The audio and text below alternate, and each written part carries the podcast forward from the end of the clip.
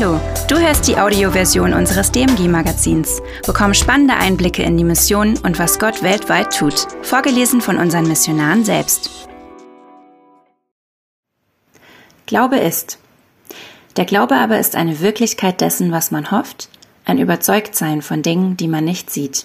Hebräer 11, Vers 1. Liebe Zuhörer, Glaube ist Hoffen, Vertrauen, ein Senfkorn, Gott kennen, loslassen, ein Auf und Ab. Und nicht immer leicht, wenn Sie mich fragen.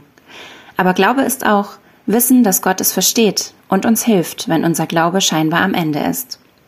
Lassen Sie sich ermutigen von unseren Missionaren weltweit, was sie im Glauben erleben und wie Menschen durch Glauben ein neues Leben geschenkt bekommen. Lassen Sie sich von Gott aufs Herz legen, für diejenigen zu beten, deren Glaube ins Wanken gekommen ist. Und lassen Sie uns gemeinsam neu ausrichten auf den, an den wir glauben, Jesus Christus als den Anfänger und Vollender des Glaubens. Glauben Sie, dass er Ihr Leben und das Ihrer Liebsten verändern kann? Glauben Sie, dass er Sie versorgt, auch wenn Sie es noch nicht sehen können? Glauben Sie, dass Ihr Glaube einen Unterschied macht in seiner weltweiten Mission? Viel Spaß beim Zuhören. Ihre Corinna Schmid. PS, DMG informiert heißt ab jetzt DMG Magazin. Anderer Name, gleicher Inhalt. Benin, Lee und Sarah Phillips. Glaube ist, Wunder wieder erwarten. Ein Ereignis, das Staunen erregt, das unmittelbare Einwirken göttlicher Macht. Etwas, das das Übliche weit übertrifft, sind Erklärungen, die man für das Wort Wunder finden kann. Jede der oben aufgezählten Beschreibungen passt für das, was wir im vergangenen Jahr als Familie persönlich erfahren haben. Wir leben seit Mai 2012 in Benin, Westafrika, in Parakou, einer Stadt mit etwa 100.000 Einwohnern. Unsere Aufgaben erfüllen uns mit Freude. Wir haben ein tolles Mitarbeiterteam, nette Freunde und fühlen uns hier auch als Familie zu Hause. Neben vielen schönen Dingen fällt uns das Getrenntsein von unseren Familien schwer. Dazu kommt, dass wir häufig krank sind, was meist mit dem Sabber der weiblichen Anopheles, Stechmücke, zu tun hat und unter Malaria bekannt ist. In den vergangenen Jahren waren Sarah und die Kinder alle zwei bis drei Monate krank. Es folgten ein oder zwei Behandlungen, je nachdem, ob die erste Behandlung angeschlagen hatte, ob der Folgetest negativ war und wie wir uns fühlten. Manchmal musste Sarah als dritte Behandlung Quinin einnehmen, das sehr starke Nebenwirkungen hat. Im Dezember 2021 hatte sich die Situation so zugespitzt, dass Sarah aufgrund einer vorangegangenen schweren Erkrankung bei jedem Anzeichen von Malaria in der Familie mit Panikattacken reagierte das macht uns allen sehr zu schaffen. Zu Tränen gerührt. Gemeinsam mit Freunden und der Leitung der DMG bitteten wir um Klarheit, wie es in der Zukunft für uns weitergehen sollte. So oft krank und schlapp sein und unzählige starke Medikamente einnehmen, wollten wir nicht mehr, zumal nur noch die Angst dazu kam. Beim Beten erwarteten wir keine Änderung des Malaria-Problems, denn aus unserer Sicht hatten wir alles getan und ausprobiert, was man gegen diese Krankheit prophylaktisch tun kann. Wir überlegten, ob es an der Zeit war, woanders hinzugehen oder nach Deutschland zurückzukehren. Doch Gott ist treu. Sarah bekam professionelle Hilfe, um mit der Angst umzugehen, sodass dieses bedrückende Problem in den nächsten Monaten besser wurde. Was uns ins Staunen versetzt und uns beim Schreiben Wasser in die Augen treibt, ist die Tatsache, dass Gott auf übernatürliche Art und Weise eingegriffen hat. Denn unsere Familie war das ganze Jahr 2022 über malariafrei. Wir haben nichts an unserer Lebensweise verändert und an den Begebenheiten in Parakou hat sich nichts geändert. Für die Menschen um uns herum ist Malaria nach wie vor eine große Herausforderung, besonders für unsere Teamkollegen. Warum hat Gott uns geholfen und anderen nicht? Letztendlich gibt es keine Antwort darauf, denn Gott ist souverän. Gott sah, an welchem Punkt wir angekommen waren und hat unser übliches Denken mit seiner Hilfe weit übertroffen. Mit diesem praktischen Eingreifen und der Erinnerung, wie mächtig unser Gott ist, können wir andere Schwierigkeiten ganz anders angehen und uns daran erinnern, wie Gott uns bei dem Malaria-Problem komplett überrascht hat. Lassen auch Sie sich überraschen, wie Gott Ihnen bei einem scheinbar unüberwindbaren Problem zu Hilfe kommt. Leon Sarah Phillips Glaube ist Eis, Dunkelheit und Wölfen trotzend. Von Martin und Silke Hornfischer, Alaska gelesen von Simon Georg. Es ist kurz vor sieben, als ich nach draußen trete. Die kalte Luft trifft mich wie eine Mauer. Bei jedem Einatmen frieren meine feinen Nasenhaare an. Es hat unter minus 44 Grad. Gestern hatte mich die Schule angerufen, ob ich aushilfsweise den Schulbus fahren kann. Ich freue mich, denn das gibt mir die Möglichkeit, mit Kindern und Jugendlichen normal in Kontakt zu treten. Unsere Kirche wird oft noch sehr kritisch beäugt. Natürlich ist es mir untersagt, im Schulbus zu evangelisieren. Trotzdem gibt es großartige Möglichkeiten. Letztens hatte ich das Licht im Bus angemacht, als weitere Kinder zustiegen. Da hörte ich eine Stimme hinter mir sagen, es werde Licht. Hat da gerade jemand die Bibel zitiert? fragte ich, und schon waren wir im Gespräch. So ist das in Alaska. Die knapp sechs Kilometer zum Schulbus fahre ich mit dem Fahrrad. Wollsocken, lange Unter- und Schneehose, dick gefütterte Winterstiefel, Jacke, Neopren, Gesichtsmaske, eine dünne Fließmütze und darüber eine Fellmütze, Schneebrille, Handschuhe und los geht's. Obwohl die paar Kilometer flach verlaufen, fühlt es sich so an, als würde es kontinuierlich bergauf gehen. Während ich nun mächtig ins Schwitzen gerate, werden meine Finger nach fünf Minuten kalt. Der erste Teil der Strecke führt mich durch den Wald. Durch den Permafrostboden haben die Bäume mit ihren flachen Wurzeln noch weniger Halt und so haben die Stürme ein leichtes Spiel, die langen Fichten in alle möglichen Richtungen zu drücken. Einfach weitertreten. Während ich mechanisch in die Pedale trete, denke ich an die Wölfe. Die letzten zwei Winter haben sie ihre Spuren im Dorf hinterlassen. Sie folgen den Elchen, die es hier mit ihren Jungtieren leichter haben, da sie nicht ständig durch den meterhohen Schnee stiefeln müssen. Das Wolfspack mag mich schon ausgemacht haben. Selbst mit einer Spitzengeschwindigkeit von 60 kmh hätte ich keine Chance. Hören würde ich sie auch nicht.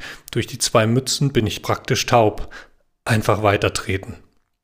Es folgt ein kurzer Anstieg auf dem Straßendamm, der den Flughafen vor dem Yukon-Fluss schützt. Ein frostiger Nebel bedeckt den Flughafen. Der fast volle Mond gibt mir genügend Licht, so dass ich nicht zu besorgt bin, als das Fahrradlicht etwas schwächer wird.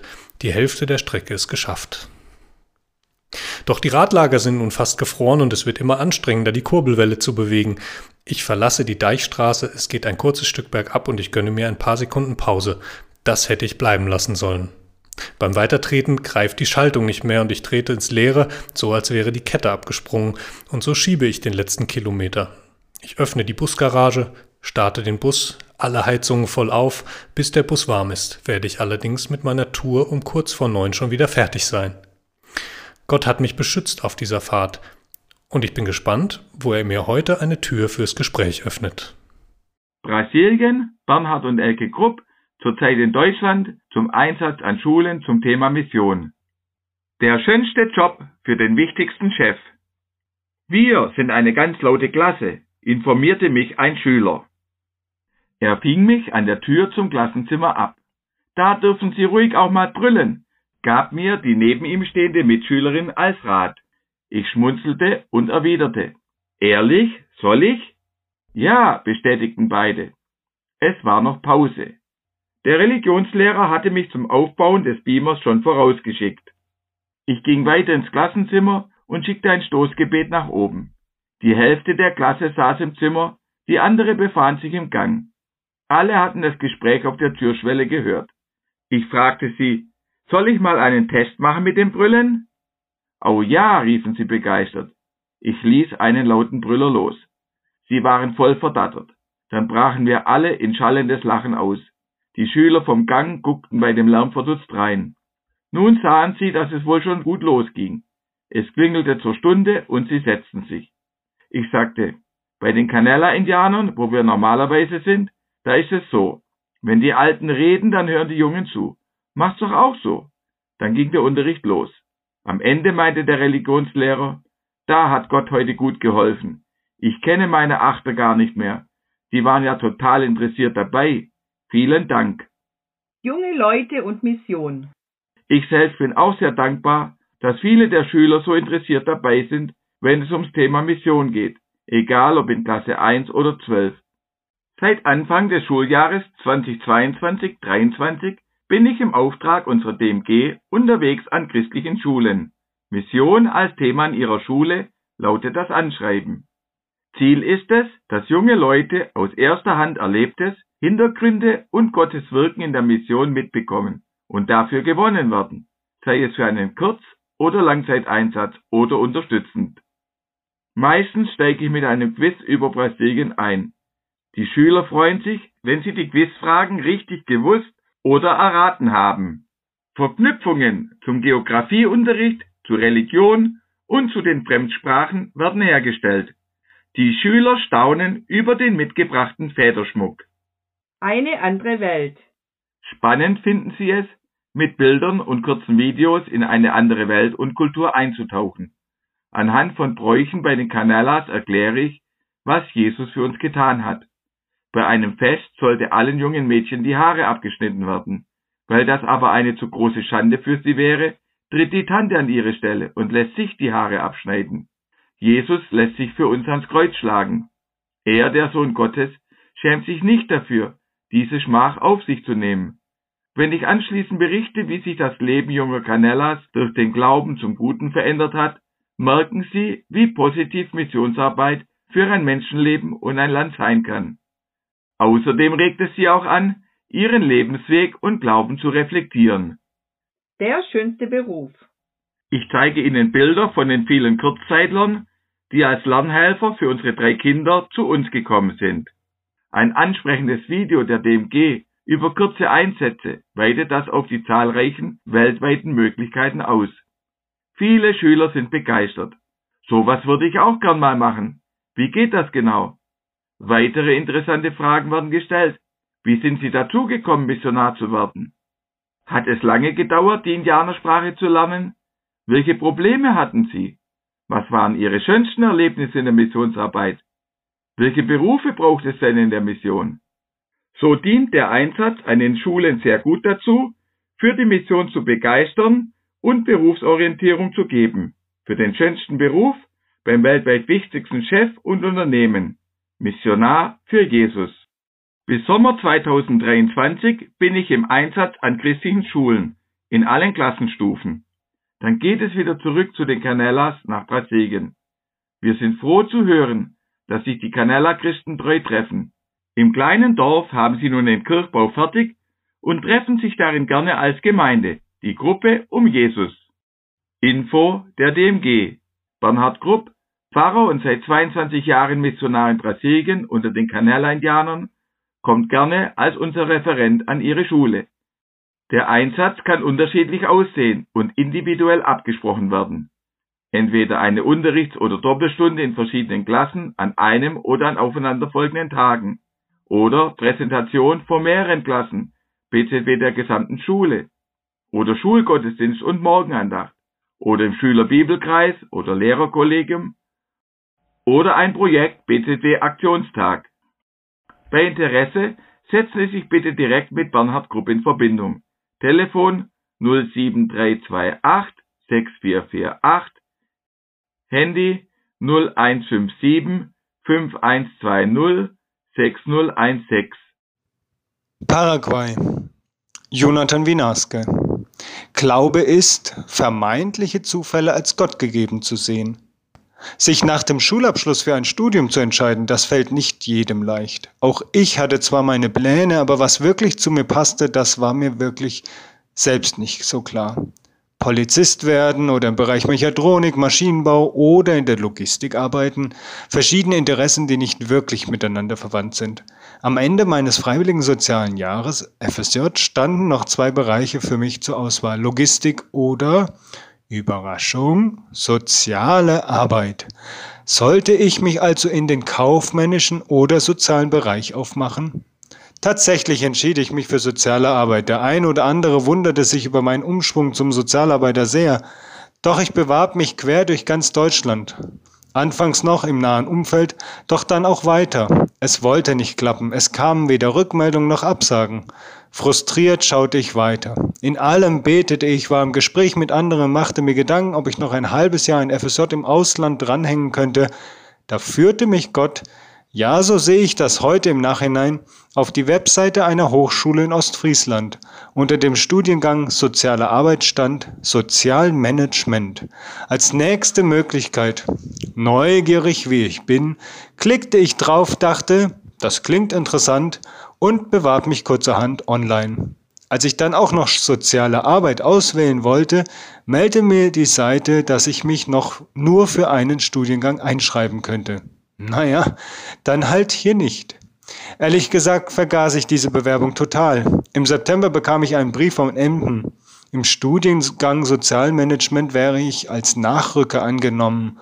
In fünf Tagen ginge das Studium los. Die Einführungstage würde ich daher verpassen. Was?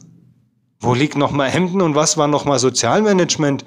Vier Tage später saß ich im Zug nach Emden, liegt in Ostfriesland. Alles Nötige auf mein Fahrrad gepackt. Meine erste Wohnmöglichkeit war im Apartment einer Gemeinde, dann in einer christlichen WG, bevor ich sogar noch einen Platz im gemeindenahen Studentenwohnheim bekam.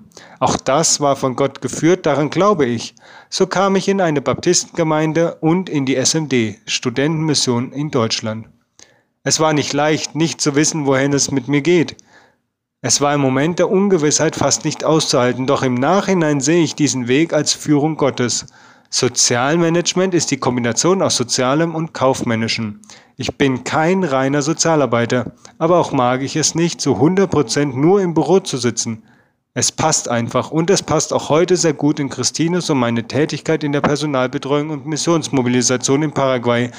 Eine Mischung aus der Betreuung von Kurzzeitlern und Freiwilligen, strategischem Personalmanagement, rechtlichen Fragen, Öffentlichkeitsarbeit und viele mehr.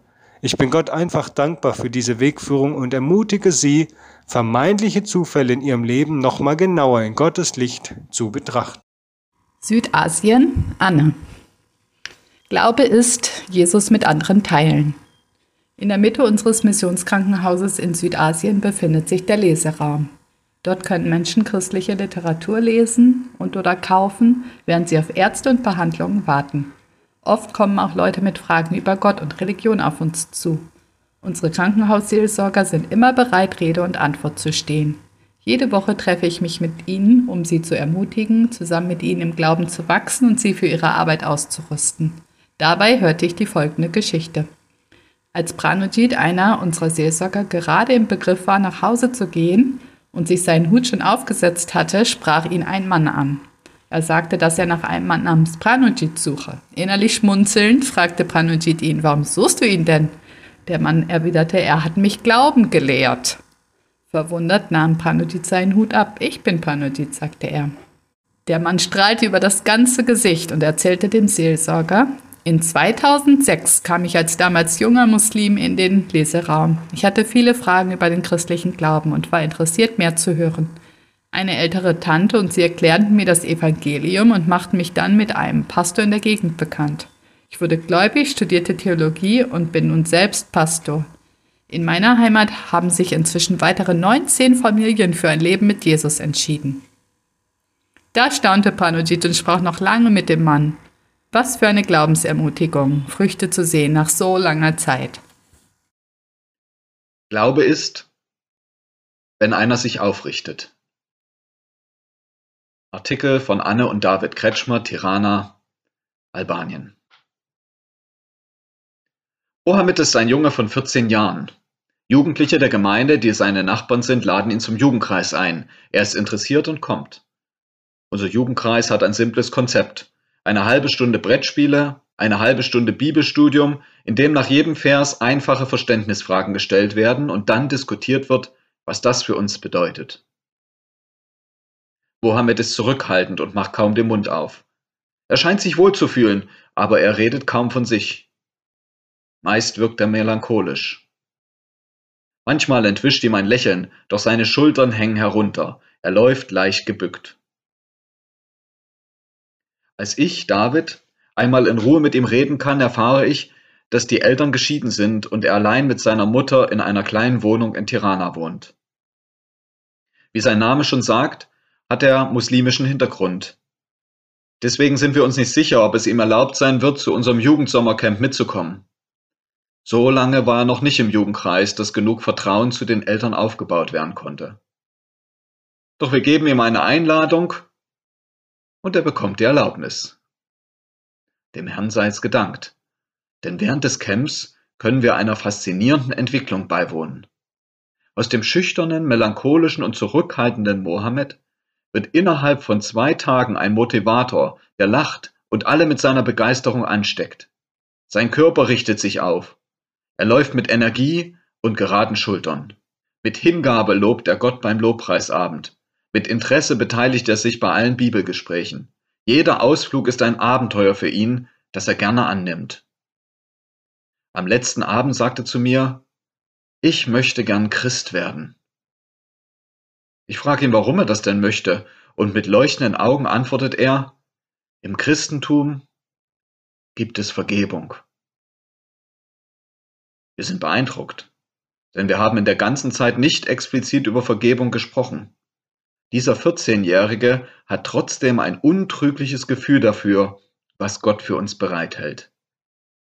Wir warten gespannt auf das, was Gott in Mohammed noch bewirkt. In der Zwischenzeit freuen wir uns, der faszinierenden Entwicklung eines Jugendlichen zuzuschauen, den Gott aufrichtet.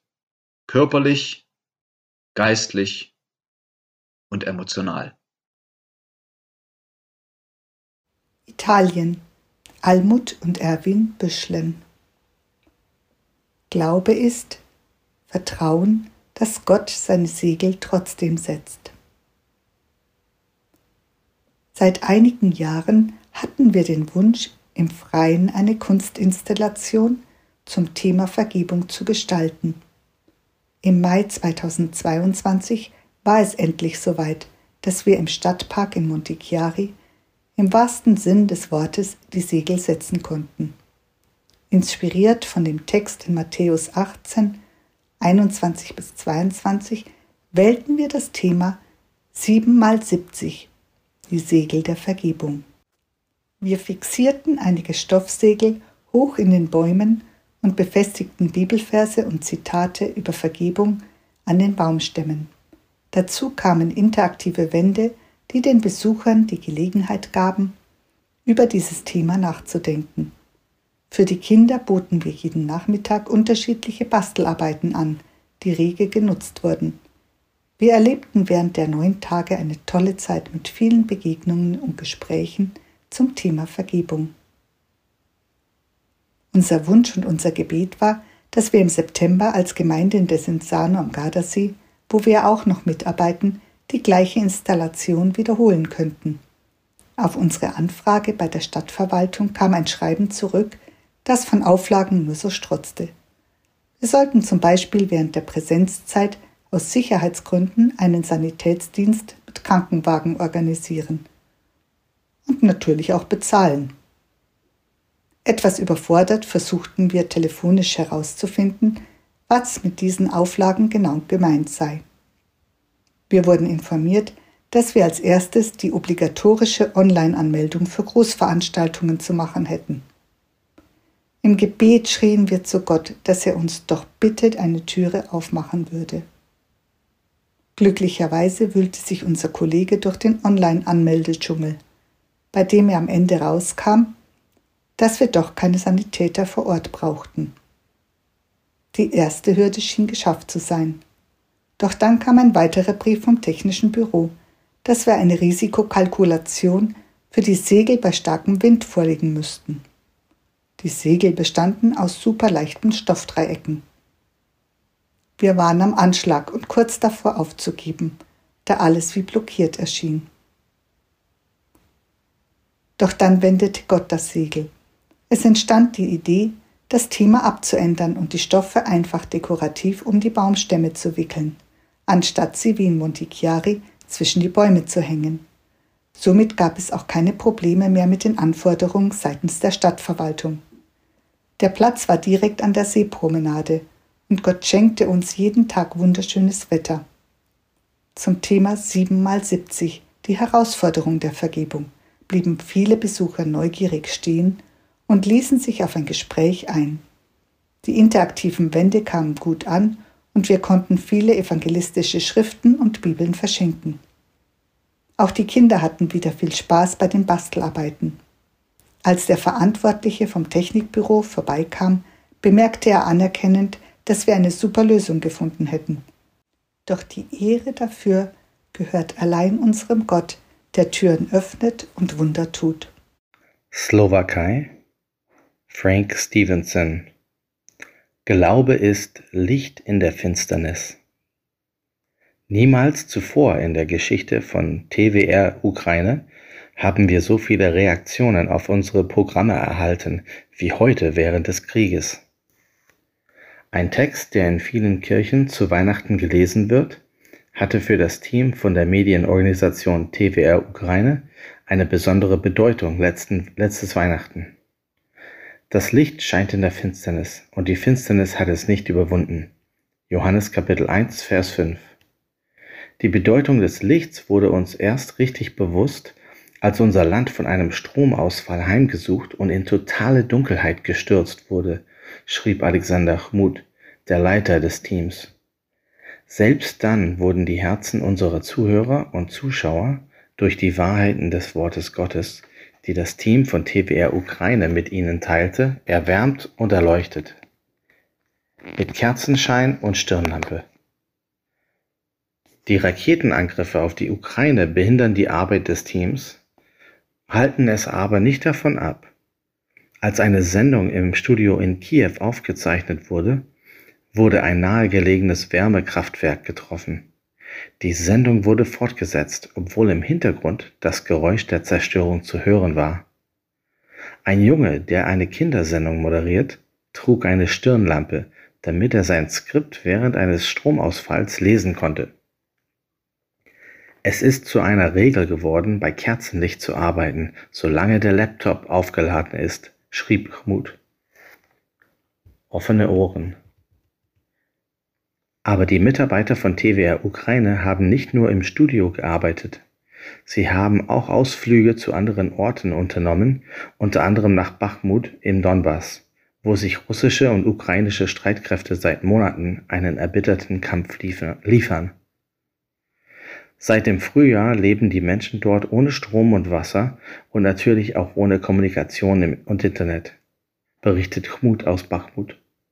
Sie leben in Kellern und heizen ihre Häuser mit Holzöfen. Ich habe festgestellt, dass sie viel zuhören und jede neue Information aufsaugen. Das bietet auch Möglichkeiten, vom Evangelium zu erzählen. Das Team reiste auch von Kiew in die zweitgrößte Stadt Kharkiv, um eine Episode für ein neues Programm zu filmen, in dem die Menschen erzählen können, wie sie den Krieg überleben. Erreichte Herzen. In den sozialen Medien hat TWR Ukraine seine Präsenz stetig ausgebaut und TikTok zu seinen zahlreichen Plattformen hinzugefügt. Ein TikTok-Video mit Hut wurde 296.000 Mal aufgerufen. Wir erhalten viele Zeugnisse darüber, wie sich das Leben der Menschen verändert hat, nachdem sie unsere Programme gehört und unsere Videos gesehen haben, erzählt Chmut. Niemals zuvor in der Geschichte von TWR Ukraine haben wir so viele Reaktionen auf unsere Programme erhalten wie heute während des Krieges. Wir wissen nicht, wann dieser Krieg enden wird, aber wir wissen, dass wir heute Zeuge eines unglaublichen Schauspiels der Macht Gottes im Leben von Millionen Menschen auf der ganzen Welt sind. Dieser Artikel besteht aus mehreren Berichten von TWR-Mitarbeitern, die von DMG-Missionar Frank Stevenson (TWR Europa, Slowakei) zusammengefasst wurden. Deutscher Medienpartner von TWR ist ERF Medien. DMG Heimatzentrum Simon Bohn Glaube ist Glaube in den Herrn Jesus, so wirst du und dein Haus selig. Apostelgeschichte 16, Vers 31 diesen Satz ruft Paulus dem Gefängnisaufseher in Philippi zu, der seinem Leben ein Ende setzen will. Glaube in den Herrn Jesus. Der Gefängnisaufseher nimmt diese Einladung an. Durch den Glauben an Jesus verändert sich in seinem Leben alles. Gerade will der Gefängnisaufseher selbst über sein Leben und Tod entscheiden. Da wird ihm klar, dass etwas ganz anderes entscheidend ist. Der Glaube an Jesus. An die Stelle eines verhängnisvollen Selbstmordes tritt die Taufe, ein Zeichen für neues Leben. Der stellvertretende Tod von Jesus bringt Auferstehungshoffnung. Statt Leid und Verzweiflung gibt es plötzlich große Freude und ein Festessen. Der Grund für diese krasse Veränderung sind die einfachen Worte. Glaube an den Herrn Jesus und du wirst gerettet werden. Genauso wie der Gefängniswärter erlebte auch Martin Luther radikale Veränderung, als er das Geheimnis des Glaubens entdeckte. Für ihn war Römer 3, Vers 22 entscheidend. Wir werden vor Gott gerecht gesprochen, indem wir an Jesus Christus glauben. Durch den Glauben erfahren wir Rettung, nicht durch unsere Werke. Zwei Beispiele, wie der Glaube an Jesus alles verändern kann. Viele weitere Berichte finden Sie in dieser Ausgabe unseres Magazins. Zum Beispiel von Mohammed, der zum ersten Mal von Vergebung hört. Seite 12. Aber wie beschreibt man eigentlich den Glauben, der solche Wirkung entfaltet? Glaube ist, sich in Gottes Arme fallen zu lassen. Im Alten Testament gibt es verschiedene Worte und Bedeutungen in diesem Zusammenhang. Das am häufigsten mit Glaube übersetzte hebräische Wort geht auf den Wortstamm Aman zurück und lässt sich mit fest, sicher, beständig und zuverlässig übersetzen. Wir kennen die Ableitung Amen. Sich festmachen, sich verankern, sich auf Gott ausrichten. Im Alten Testament geht es nicht darum zu glauben, ob es einen Gott gibt. Die Existenz Gottes bestreiten nach Psalm 14, Vers 1 nur die Toren. Das hebräische Wort Glaube stellt stattdessen eine Beziehung dar. Das wird besonders in 4. Mose 11, Vers 12 deutlich. Trage es, das Volk Israel, in deinen Armen, an deiner Brust, wie eine Amme ein Kind trägt. Das Wort Amme erinnert ebenfalls an den Wortstamm Aman. Es beschreibt im Alltag das Tragen eines Kindes in der Ausbiegung des Gewandes, an der Brust oder an der Hüfte. Glaube kann also auch bedeuten, ein Kind zu werden, das sich tragen lässt. Fang mich! Unsere Tochter Maren hatte als kleines Mädchen kaum Angst. Ich erinnere mich an ihren fröhlichen Ruf Papa! Und schon stürzte Maren sich aus schwindelerregenden Höhe in die Tiefe. Sie war sich sicher. Mein Papa wird mich auffangen. Dort, wo das Evangelium verkündigt wird, breitet Jesus Christus seine rettende Arme aus und wartet, dass wir unseren eigenen Anstrengungen aufgeben. Mit der Bekehrung lassen wir uns in seine Arme fallen. Als DMG weisen wir Menschen auf diese ausgestreckten Arme von Jesus hin. Wir ermutigen sie, den eigenen Kampf, die Dunkelheit und Gebundenheit in Sünde loszulassen und sich ganz in die liebenden Arme unseres Retters Jesus Christus fallen zu lassen. In unserer westlichen Theologie wurde Glaube leider zu einem Verständnisbegriff. Wir denken, Glaube heißt, intellektuelle Aussagen über Gott für wahr zu halten. Der englische Theologe Edwin Hedge schrieb dazu, der Teufel hatte einen großen Sieg errungen. Es war ihm gelungen, den Glaube zu einem bedeutungslosen, spiritualisierten, versinnbildlichten Griff umzudefinieren. Aber eine tiefe Beziehung ist nie von Bildung oder Intellekt abhängig. Gerade Kinder fällt es leicht, einer Person bedingungslos zu vertrauen. Deshalb greift Jesus selbst dieses Bild in Matthäus 18, Vers 3 auf. Wenn ihr nicht umkehrt und werdet wie die Kinder, so werdet ihr nicht ins Himmelreich kommen. Wer glaubt, muss nicht alles verstehen, sondern Jesus kennen. Glaube ist, nach Gottes Auftrag zu leben. Gesetze führen zur Religiosität. Wenn wir denken, ich muss dies und das einhalten und dies und jenes tun, um Gott zu gefallen, kann es sein, dass wir am Ende zwar uns selber oder anderen gefallen, aber nicht Gott. Alles, was uns vor Gott auszeichnet, ist Jesus Christus. Er starb für unsere Sünden. Dadurch wurde das Gesetz erfüllt, nicht weil wir es gehalten hätten. Gottes Vorgaben sind gut. Ich bin mir sicher, dass Gott sie und mich liebt und nur das Beste für uns möchte. Wenn wir Gott als den Liebenden, den Verlässlichen kennengelernt haben, dann wissen wir, dass seine Gebote keine Einschränkungen sind, sondern dass er mit seiner Weisheit unser Leben positiv gestalten wird. In Gottes Anweisungen lernen wir, wie unsere Beziehung zu Gott und zu anderen Menschen gelingen kann. Quelle des Lebens. Je besser wir Gott kennenlernen, umso mehr lernen wir, das zu wollen, was er will. So denken, wie er denkt, durch das Lesen in der Bibel, durch den Heiligen Geist, durch Gebet und Gemeinschaft mit anderen will Gott unsere Gedanken und dadurch unser Handeln verändern. Römer 12, Vers 2. Dann sind Gottes Gebote keine Spaßbremse, sondern eine Quelle des Lebens. Wenn Gott unser Innerleben erneuern darf, wenn wir uns ganz auf ihn verlassen, dann können wir wie David sagen, Deinen Willen, mein Gott, tue ich gern, und dein Gesetz habe ich in meinem Herzen. Psalm 40, Vers 9. Wie viel Leid könnten wir uns ersparen, wenn wir mit dieser Perspektive Gottes Aufträgen folgen würden? Wenn das Doppelgebot der Liebe unser Antrieb wäre. Du sollst den Herrn, deinen Gott, lieben von ganzem Herzen, mit ganzer Seele und mit all deinen Gedanken. Das ist der, das erste und wichtigste Gebot. Ein weiteres ist genauso wichtig. Liebe deinen Nächsten wie dich selbst.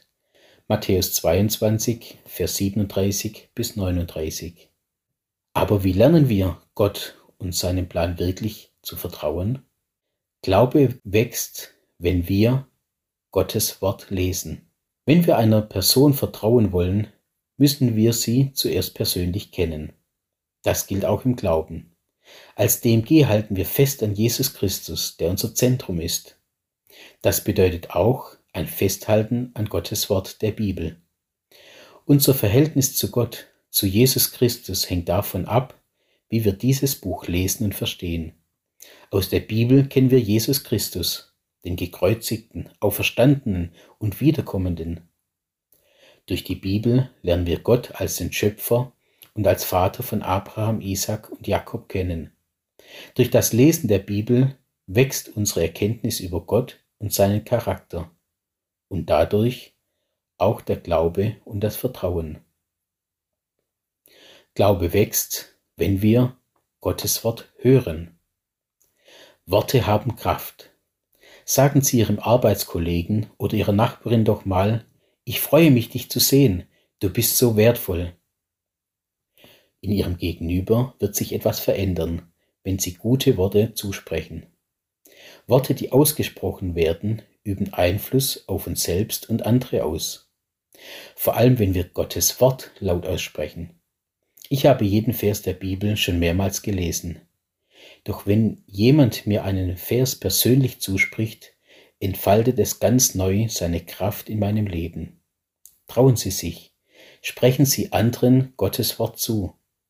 So kommt der Glaube aus der Predigt, die Predigt aber durch das Wort Christi.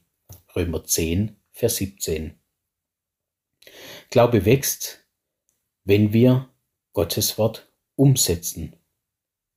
Praktizieren Sie, was in der Bibel lesen. Wagen Sie etwas mit Jesus.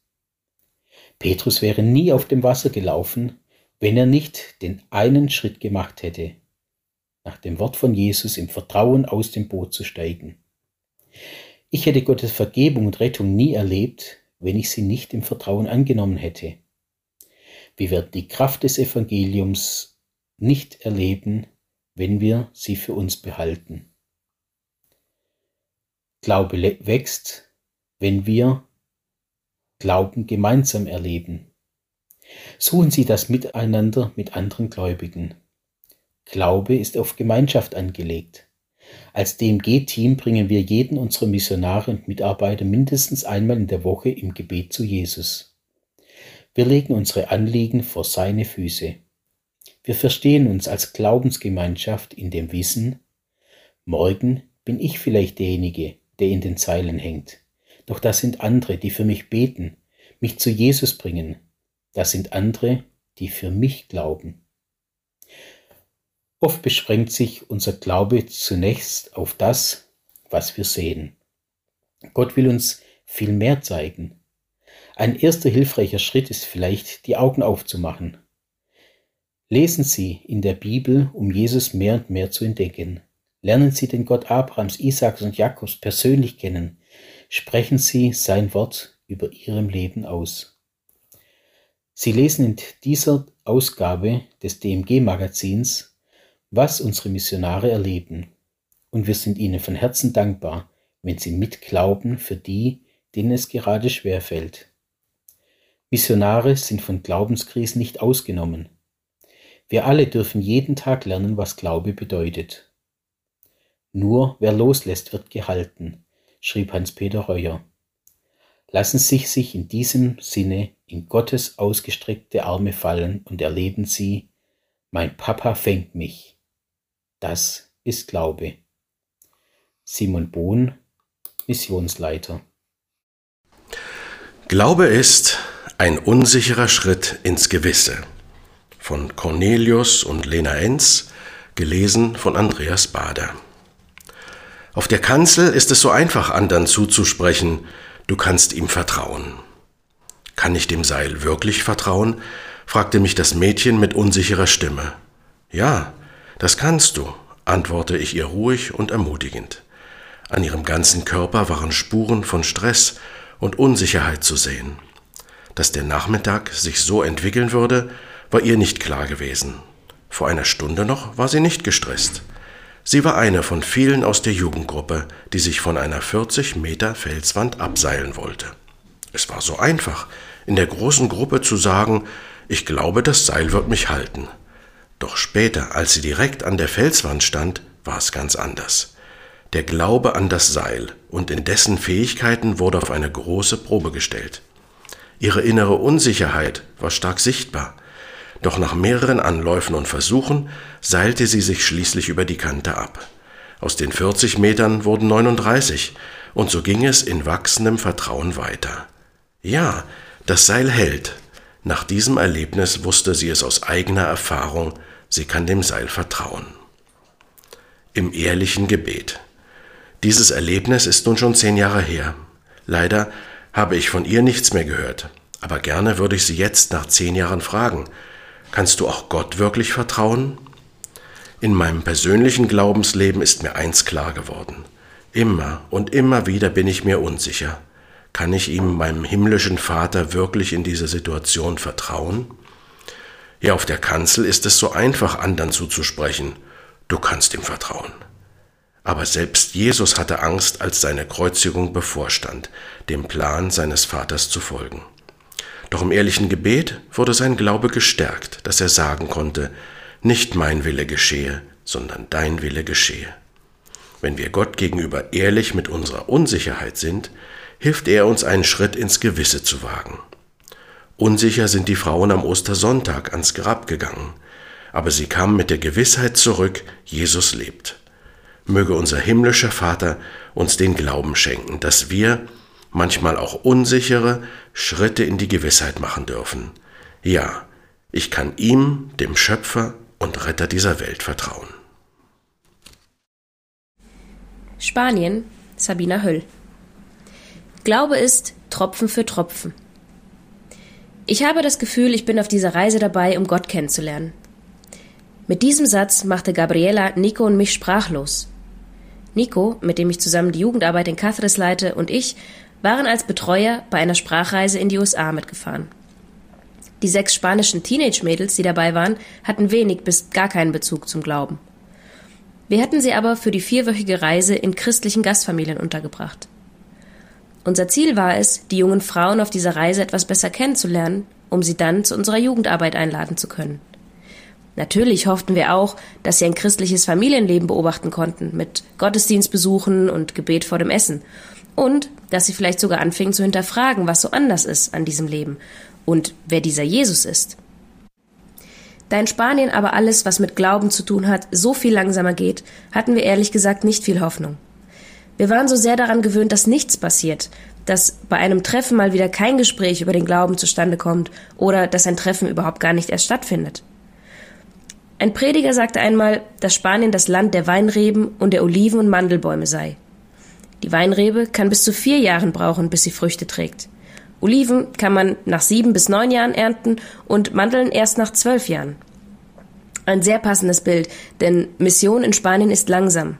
Hier muss man Geduld und Ausdauer haben. Da saß uns also diese 16-Jährige gegenüber und erzählte uns, dass sie schon lange auf der Suche danach war, wer Gott wirklich ist. Dass ihre Gastfamilie in den USA mit ihr die Bibel liest und sie erklärt und sie jetzt viel mehr versteht, was Jesus mit ihrem Leben zu tun hat. Ich konnte ihr von meinem Weg mit Gott erzählen und wie ich mich für Jesus entschieden habe, als ich so alt war wie sie. Und auch Nico hat geteilt, wie Gott ihn gesucht und nie aufgegeben hat, sein Herz zu verändern. Gabriela hat auf dieser Reise tatsächlich Jesus kennengelernt und ihm ihr Herz geschenkt. Und, Gott sei Dank, gibt es in ihrem Heimatdorf eine evangelische Gemeinde, die sie jetzt regelmäßig besucht und wo Menschen sie auf ihrem weiteren Glaubensweg begleiten. Ich weiß inzwischen auch, dass diese Gemeinde und deren Mitglieder schon jahrelang in Gabriela und ihre Familie investiert haben, so dass sie schon von klein auf immer wieder etwas von Jesus gehört hat. Menschen, die immer wieder Tropfen für Tropfen ein wenig mehr ihr Herz mit Jesus gefüllt haben. Für sie war der Aufenthalt in den USA und die Zeit in einer christlichen Familie also nur noch der letzte Tropfen von vielen. Nico und ich durften dieses Wunder hautnah erleben. Dieses Wunder, einen Mandelbaum wie Gabriela in voller Blüte zu beobachten und sogar die ersten Früchte zu sehen. Das ist eine riesige Ermutigung für uns. Denn auch wenn sehr lange nichts passiert und wir manchmal frustriert sind, wissen wir jetzt, dass Gott an seinen Pflanzen in Spanien arbeitet und sie nicht aufgibt. Deshalb wollen wir weiterhin pflegen und begießen und hoffen darauf, noch viele solche Mandelbäume wie Gabriela zu treffen und auch ein paar Weinreben oder Olivenbäume großziehen zu dürfen. Glaube ist, in Liebe dranbleiben.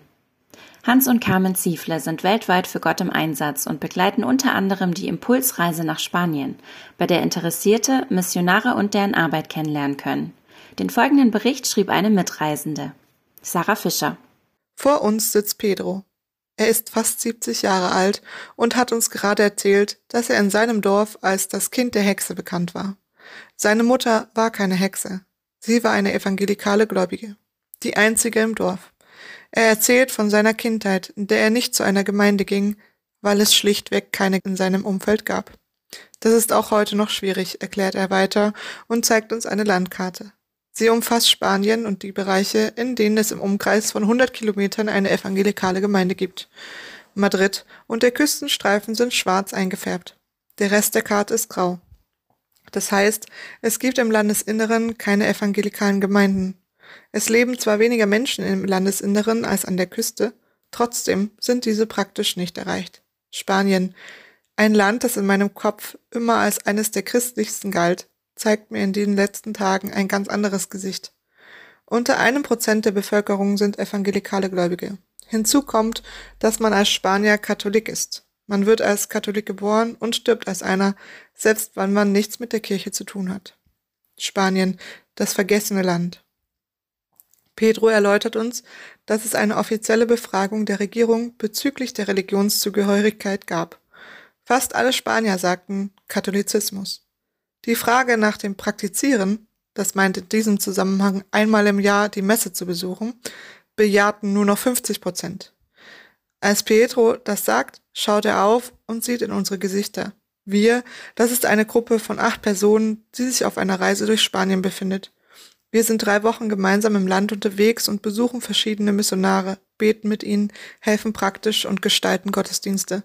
Ich bin eine von ihnen und sitze in diesem Raum, um mehr von der Geschichte und Kultur des Landes zu erfahren, das in meinem Kopf immer als absolut praktizierend katholisch abgespeichert war. Ich höre mir die Geschichten von einem Mann an, der durch viel Verfolgung gegangen ist, weil er an den Gott der Bibel glaubt, der nicht in Rente gehen kann, weil sein Beruf als Pastor lange Jahre nicht als Beruf anerkannt war, der als das Kind der Hex beschimpft wurde, der jedoch gleichzeitig eine solche Liebe für sein Land und seine Leute ausstrahlt, er wünscht sich nichts mehr, als dass Menschen kommen und ihnen helfen, diese Arbeit zu tun. In einem Land, in dem man nicht über Religion spricht und niemals etwas gegen die katholische Kirche sagt, egal ob man sie besucht oder nicht. Spanien ist zerrissen durch den Säkularismus. Auch die Kirche ist davon betroffen. Auf der Reise besuchen wir verschiedene Stationen, kleine und große Städte, und überall sagen uns die Missionare dasselbe. Es ist wahnsinnig schwer, mit den Menschen Verbindungen aufzubauen. Da Spanier sehr skeptisch gegenüber allem Religiösen eingestellt sind, muss man sehr lange in Beziehungen investieren und kommt nur schwer gegen dieses säkuläre Denken an. Ich verlasse Spanien drei Wochen später um so viele Erfahrungen reicher. In meinem Kopf die Erinnerung an Pedro, der uns zum Ende des Kulturstudiums einlädt, länger nach Spanien zu kommen. Kommt und helft uns, aber nur wenn ihr die Menschen liebt, sonst werdet ihr es hier nicht lange aushalten. Glaube ist, wie wir mit schweren Zeiten umgehen, von Michael und Sarah Biskalis, gesprochen von Matthias Knödler. Unser Glaube wuchs in dem Fall nicht durch Predigten oder das Theologiestudium, sondern durch eine harte Zeit. Gott erhörte unsere Gebete. Wunder geschehen und Gott greift in Entscheidungen ein und verändert den Lauf der Dinge. Ja, das passiert und die Bibel ist voll von Geschichten über Gebetserhörungen. Aber die Bibel enthält auch Situationen, in denen der Himmel still war und Gott nicht auf die Gebete der Gläubigen in der Form antwortete, wie sie es von ihm erwartet hatten. In den letzten zwei Jahren haben meine Familie und ich viele Veränderungen durchgemacht, als wir von Ungarn nach Deutschland gezogen sind. Wir haben unsere Kirche und Freunde zurückgelassen, wo wir leben und unsere Nachbarschaft, Karims Kindergarten und wo er spielte, und wir kamen zum ungünstigsten Zeitpunkt nach Leipzig, um mit der Missionsarbeit zu beginnen, da alle Geschäfte und öffentliche Plätze geschlossen waren und es Reisebeschränkungen gab. Aber die größte Gefahr, die uns drohte, war die Verzögerung unseres Aufenthalts in Deutschland, die Erlaubnis, in Deutschland zu sein. Wenn der Himmel scheinbar schweigt. Wir und unsere Freunde mit uns beteten inständig für diese Angelegenheit. Täglich beteten die DMG-Mitarbeiter, aber die Antwort ließ auf sich warten. Mitten in der Nacht mussten wir nach Ungarn reisen, wo wir keine Wohnung mehr hatten, um ein Arbeitsvisum in Deutschland zu beantragen, weil die Bewerbung über Ungarn erfolgte. Es war eine der schwierigsten Zeiten für unsere Familie in den vergangenen Jahren. Der Himmel schien zu schweigen, gemessen an unseren Erwartungen. Aber Gott nutzte diese Zeit der himmlischen Stille für uns, um im Glauben zu wachsen und zu reifen. Schwierige Phasen sind eine Glaubensschule. Unser Glaube wuchs in dem Fall nicht durch Predigten oder das Theologiestudium, sondern durch eine harte Zeit. Die folgende Bibelstelle und zu sehen, was unsere Glaubensvorbilder alles erduldet haben, ermutigt meinen Glauben in schweren Zeiten. Hebräer 1, Vers 35 bis 40. Und einige Frauen erlebten, wie ihre verstorbenen Angehörigen von Gott auferweckt wurden. Andere, die auf Gott vertrauten, wurden gequält und zu Tode gefoltert. Sie verzichteten lieber auf die Freiheit, als ihren Glauben zu verraten. Die Hoffnung auf ihre Auferstehung gab ihnen Kraft. Wieder andere wurden verhöhnt und misshandelt, weil sie an Gott festhielten. Man legte sie in Ketten und warf sie ins Gefängnis. Sie wurden gesteinigt, mit der Säge qualvoll getötet oder mit dem Schwert hingerichtet. Heimatlos, nur mit dem Schafspelz oder Ziegenfell bekleidet, zogen sie umher, hungrig, verfolgt und misshandelt. Sie irrten in Wüsten und im Gebirge herum und mussten sich in einsamen Tälern und Höhlen verstecken. Menschen zu schade für diese Welt. Sie alle haben Gott vertraut und deshalb hat er sie als Vorbilder für uns hingestellt. Und doch erfüllt sich Gottes Zusage an ihren Lebzeiten noch nicht, denn Gott hat einen besseren Plan. Sie sollten mit uns zusammen ans Ziel kommen. Gott kommt nie zu spät. Inzwischen haben alle Mitglieder unserer Familie eine Aufenthaltsgenehmigung für Deutschland als Missionare erhalten. Nach einem Jahr des Wartens haben wir sie endlich bekommen. Wir haben nun eine offizielle Erlaubnis von der Regierung in Deutschland zu bleiben und können diese Genehmigung zukünftig erneuern lassen. Alle Ehre sei Gott. Danke, wenn Sie für uns beten. In welcher Lebenssituation Sie sich derzeit auch befinden mögen, halten Sie fest an Gott und seinem guten Plan für Sie. Deutschland, Olga Enz, Glaube ist, von Gottes großen Taten zu erzählen. Ich will den Herrn loben von ganzem Herzen. Ich will alle deine Wunder erzählen. Psalm 9, Vers 2. Immer wieder begegnen uns Menschen in der Bibel, die durch das Hören von Gottes Taten zum Nachdenken über ihn gekommen sind. Und genau aus diesem Grund möchte ich Ihnen von folgendem Erlebnis mit Gott berichten und hoffe, dass es auch Sie in Ihrem Glaubensleben ermutigt. Wie gerne wollte ich dabei sein, hatte mich schon die ganze Zeit darauf gefreut. Doch ein Blick auf meinen Kontostand machte mir einen dicken Strich durch die Rechnung. Es war Frühling 2020. Ich wohnte bei einer Schweizer Familie am Bodensee und absolvierte dort ein Praktikum im Bereich der Jungscherarbeit. Eigentlich war es eine ganz gewöhnliche Woche, außer dass am Wochenende ein Straßeneinsatz in Zürich stattfand, an dem ich so gerne dabei gewesen wäre. Doch egal wie ich es drehte und wendete, ich konnte mir die Fahrt dorthin einfach nicht leisten. In dem Augenblick dachte ich daran, dass meinem Gott doch nichts unmöglich ist und fing an, dafür zu beten. Es wurde Dienstag, Mittwoch, dann kam der Donnerstag. Nichts geschah. Am Abend wagte ich nochmal einen Blick auf meinen Kontostand und traute meinen Augen kaum. Es waren dort 60 Euro mehr drauf. Eine liebe Freundin hatte mir das Geld überwiesen, weil Gott es ihr aufs Herz gelegt hatte. Ich konnte nach Zürich, wie schön. So stieg ich am Samstagmorgen in mein Auto und fuhr zur Tankstelle und ließ meinen Tank volllaufen. In Zürich traf ich dann auf meine Freunde und gemeinsam verbrachten wir den Tag in der Stadt. Wir verteilten Traktate und hatten richtig gute Gespräche mit den Passanten. Nach dem Straßeneinsatz fuhren wir alle zusammen in die Gemeinde vor Ort. Wir erzählten uns von unseren Erfahrungen mit Gott und sangen ihm zu Ehre Lieder und freuten uns einfach beisammen zu sein. Doch auch der schönste Abend ist irgendwann zu Ende. So verabschiedeten wir uns und waren alle in Aufbruchstimmung. Als einer der Glaubensbrüder mir einen Umschlag in die Hand drückte. Ich wunderte mich und staunte nicht schlecht, als ich sah, was drin war. Es war Geld. Genau so viel Geld, wie viel ich brauchte, um mir ein neues Handy zu kaufen, da mein altes fast nicht mehr funktionstüchtig war. Mein Praktikumsgehalt hatte es mir bislang nicht möglich gemacht, mir ein neues zu kaufen. Aber ich hätte niemandem davon erzählt. Als ich mich dann an diesem Abend hinter Steuer setzte, musste ich über unseren großen Gott staunen. Er selbst hatte es mir ermöglicht, an dem Straßeneinsatz und der ermutigenden Gemeinschaft teilzunehmen, und zudem schenkte er mir auch noch ein Handy, welches ich mir ein paar Tage später kaufen durfte. Er ist einfach wunderbar und sorgt so treu für uns. Marianne Diemer aus Rostock. Glaube ist, unser Vertrauen nicht wegzuwerfen. Gemeinsam mit einer angehenden Zahnärztin aus der Landeskirchlichen Gemeinschaft Rostock machte ich mich vergangenen Sommer auf den Weg nach Albanien.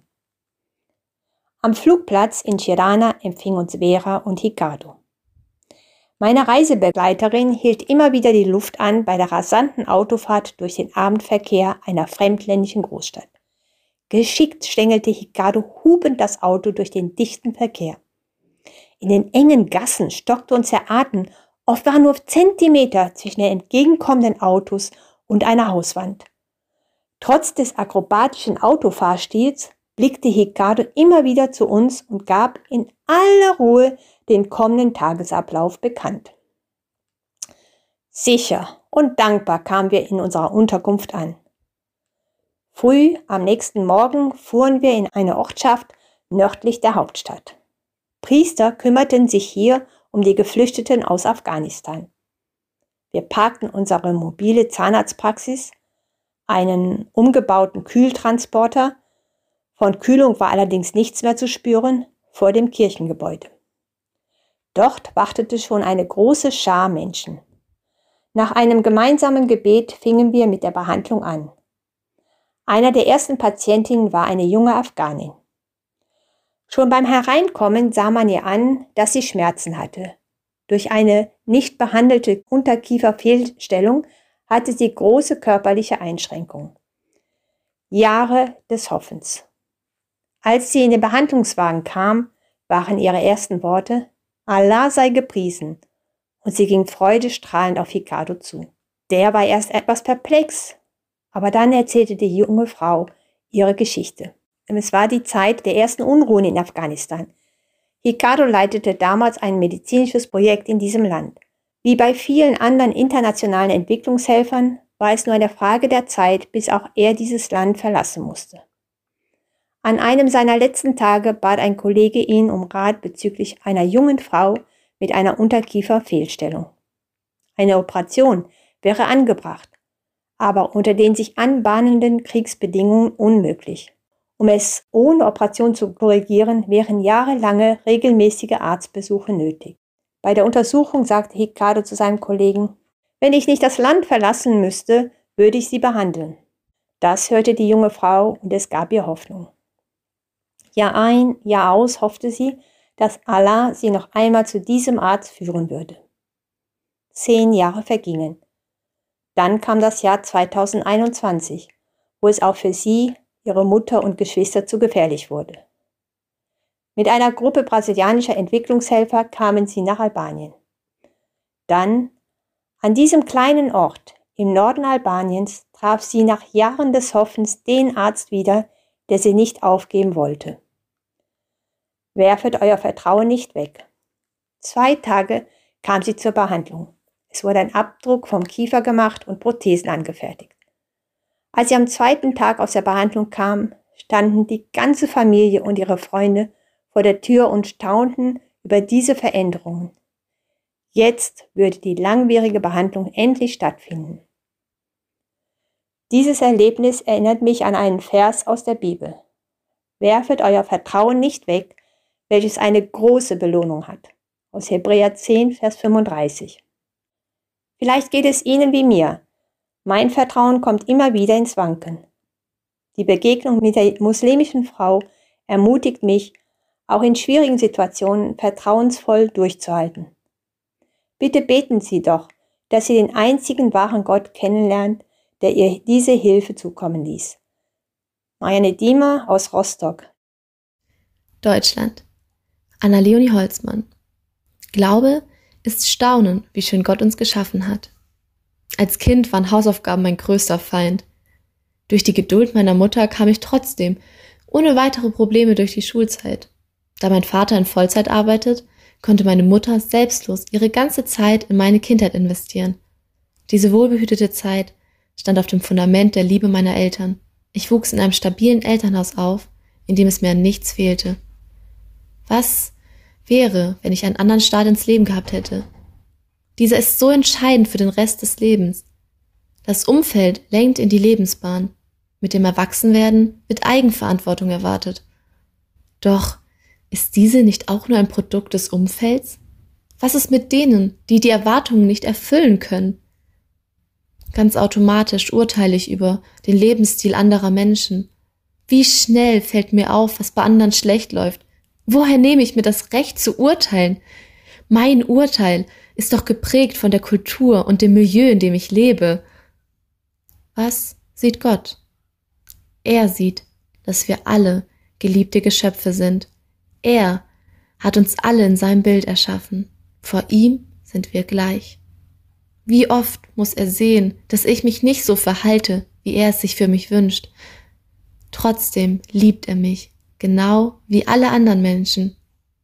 Ich kenne meinen Wert in Gott, unabhängig von meinen Umständen, unabhängig von meinen Taten. Doch wie viele Menschen kennen diesen Wert nicht?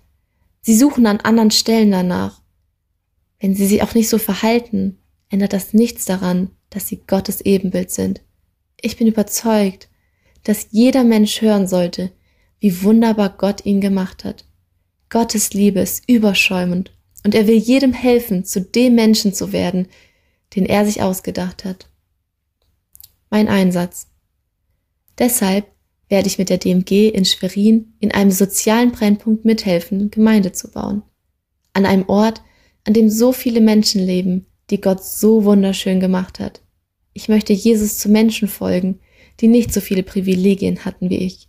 Gemeinsam möchte ich mit ihnen entdecken, wie viele Gaben Gott in sie hineingelegt hat und darüber staunen, wie er uns hilft, schlechte Angewohnheiten hinter uns zu lassen, gemeinsam erleben, wie er Wunden heilt und wie der Glaube unser Leben verändert. Ich möchte mich über wunderschöne, von Gott geschaffene Menschen freuen und zum Beispiel nun selbst bei den verhassten Hausaufgaben helfen. Ich freue mich, als Langzeitmissionarin Teil des Patchwork Centers in Schwerin zu werden, denn dort gilt, jeder ist willkommen, jeder darf mitmachen, jeder hat die Chance, Jesus kennenzulernen. Weltweit Paulus und Gabi Hieber. Glaube ist erst dann echt, wenn er persönlich gelebt wird.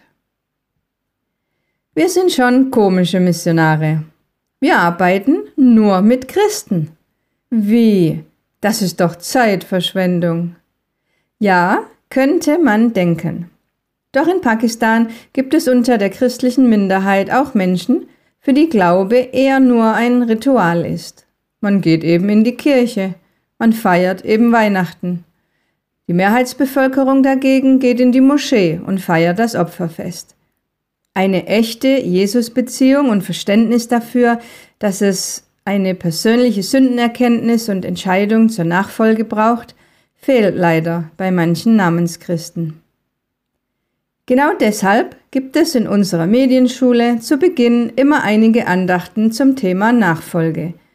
Wir wollen unsere Schüler zum Nachdenken bringen und sie zur Nachfolge einladen. Denn nur lebendige Christen, echte Jesus-Nachfolger, haben ein brennendes Herz für Evangelisation und Mission. Unsere Aufgabe ist es, junge Menschen darin zu schulen, durch Medien das Evangelium mit ihren Landsleuten in ihrer Sprache zu teilen. Wir dürfen Ihnen Naila vorstellen. Von allen anderen Schülern in unserem letzten Medienschulungskurs wurde sie Naila Baji genannt, ältere Schwester. Sie wuchs in einer christlichen Familie im Süden Pakistans auf. Ihre Eltern arbeiteten hart, um ihr ein Studium zu ermöglichen. Der christliche Glaube war Tradition. Man war eben christlich und nicht muslimisch. Naila hörte gut zu in den Andachten. Der Heilige Geist ließ etwas Neues in ihr entstehen. Sie verstand, dass sie Jesus viele Jahre ihres Lebens an den Rand gedrängt hatte und ihn gar nicht kannte. Durch die klare Präsentation des Evangeliums wuchs ein neues Verständnis in ihr. Sie sagt, ich lebte in der Dunkelheit. Während der letzten drei Monate verstand ich, wer ich bin und wer Jesus ist und dass er mich liebt und für mich starb. Jetzt glaube ich wirklich. Die dunklen Wolken sind nicht mehr da und Licht hat sich in meinem Herzen breit gemacht. Ich war verloren, jetzt bin ich gefunden. Ich weiß jetzt auch, was meine Gaben sind und ich möchte dem Herrn dienen. Das wahre Evangelium von Jesus Christus verändert Leben. Reine Tradition tut das nicht. Welch ein Vorrecht, unterwegs zu sein und anderen Menschen von Jesus zu erzählen, auch wenn sie schon seinen Namen kennen. Wem können Sie als nächstes von Jesus erzählen? DMG Heimatzentrum. Glaube ist Hoffnung. Esther Kunz ist die neue freundliche Stimme der DMG Telefonzentrale. Mit mir, Corinna Schmid, hat sie über ihre Aufgaben gesprochen. Esther, wie kamst du zur DMG?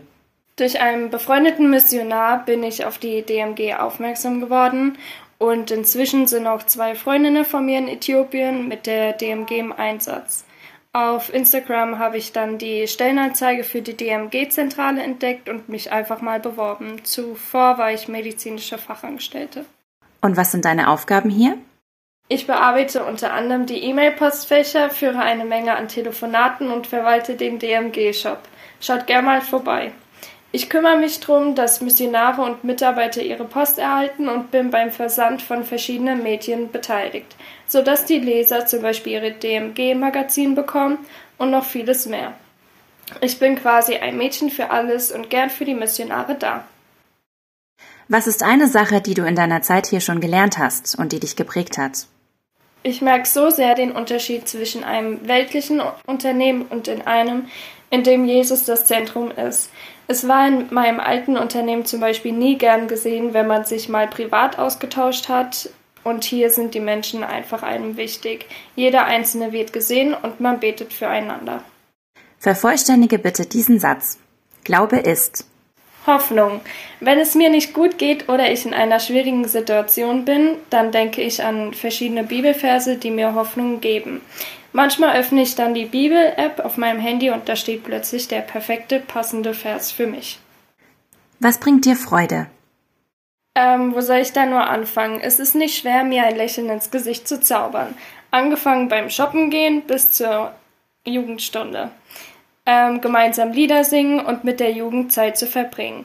Ich liebe es zu reisen. Als nächstes reise ich nach London gemeinsam mit meiner Familie Zeit zu verbringen und Lasagne von meiner besten Köchin, meiner Mama. Und was ist DMG für dich? Die DMG ist wie eine zweite Familie, eine riesige Gruppe von unterschiedlichen Persönlichkeiten, die ein gemeinsames Ziel haben, und zwar so viele Menschen wie möglich von Jesus zu erzählen. Mittelpunkt dabei ist, wir lieben Jesus und dienen Gott. Wenn du für jeden Buchstaben von Esther ein Wort sagen müsstest, was wäre das? Ähm, e für ehrgeizig, S für selbstbewusst, T für temperamentvoll und tollpatschig, H für herzlich, E für engagiert und R für reiselustig. Vielen Dank, liebe Esther, für das Interview. Sehr gern.